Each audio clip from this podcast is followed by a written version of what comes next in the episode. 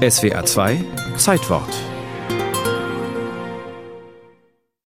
Ein Gedicht Fünfter sein. von Ernst Jandl. Sie kennen das? Tür auf, einer raus, einer rein. Vierter sein. Und Sie kennen vielleicht auch die Situation. Wer darf zuerst rein? Tür auf, einer raus, einer rein.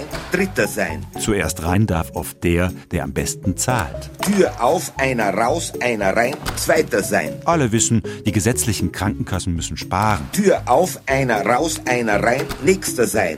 Und darum lassen Ärzte schon mal diejenigen vor, die eigentlich erst hinten dran kämen. Tür auf, einer raus, selber rein. Tag, Herr Doktor. Privatpatienten. Es gibt teilweise unterschiedliche Telefonnummern von Praxen für gesetzlich Versicherte und für Privatpatienten. Sagt Tanja Wolf von der Verbraucherzentrale. Es gibt teilweise unterschiedliche Wartezimmer oder eben die Ärzte, die nur Privatpatienten behandeln. Ungerecht, sagen Sie, wenn Sie, wie 90 Prozent der Bevölkerung, Kassenpatient sind. Viele Niedergelassene aber sagen, wenn wir die Privatpatienten nicht hätten, dann könnten wir die Praxis dicht machen. Eine Klage auf hohem Niveau. Der Durchschnittsverdienst liegt immer noch bei 136.000 Euro im Jahr brutto. Aber es kann ja immer auch besser sein.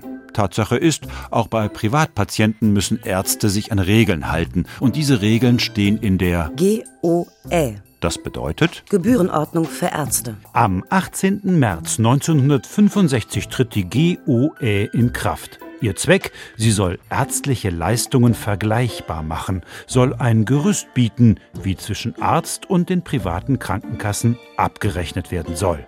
Im Prinzip handelt es sich um eine ziemlich lange Liste. Von 2400 verschiedenen Leistungen. Lauter Dinge, die ein Arzt so machen kann und dahinter Ziffern, wie er sie abrechnet. Ziffer 1, Steht zum Beispiel auf fast jeder Abrechnung. Beratung auch mittels Fernsprecher. Einfacher Gebührensatz 4,66 Euro. Dahinter findet sich dann auf der Arztrechnung eine Nummer, der Steigerungssatz.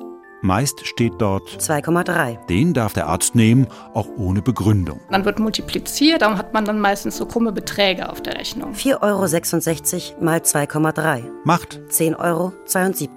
So viel kostet dem Privatpatienten also eine normale ärztliche Beratung. Was aber ist das? Zum Mindestumfang der Beratungsleistung gehört in der Regel die Aufnahme der aktuellen Beschwerden sowie die Mitteilung der therapeutischen Maßnahmen. Also das ganz gewöhnliche Arzt-Patientengespräch. Es kommen auch bei uns immer wieder Meldungen an von Menschen, die sagen, warum steht denn da jetzt zweimal die Beratung drauf? Der hat mich ja gar nicht beraten. Es ist ja auch nur ein Beispiel. Es gibt hunderte undurchsichtige Ziffern. 1700 Spülung der männlichen Harnröhre. 375 Schutzimpfung. All dies und noch viel mehr ist in der GOE geregelt. Viele Dinge aber leider auch nicht. Denn zum letzten Mal überarbeitet wurde die GOE im Jahre 1982. Seit 1982 hat die Medizin sich ja fortentwickelt. Wenn neue Methoden dazukommen und die nicht enthalten sind, dann können die, wenn die in der Art und Umfang ähnlich sind, nach einer dort aufgeführten Leistung abgerechnet werden. So kann es passieren, dass ein Mann an der Prostata operiert wird und auf der Abrechnung zum Beispiel eine Augen-OP steht. Skurril und verwirrend zugleich. Und darum melden sich auch immer mehr Patienten, weil sie den Verdacht haben, dass etwas nicht richtig gelaufen ist. Was würden Sie tun, wenn Sie Ihr Auto zum Lackieren in die Werkstatt bringen und eine Rechnung über einen Motorschaden bekämen?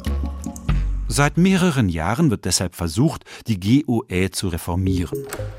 Tür auf, Einigen müssten sich dazu die Ärzteschaft, einer raus, die Krankenkassen, einer rein. das Bundesministerium für Gesundheit Nächster sein. und am Ende müsste der Bundesrat noch darüber abstimmen.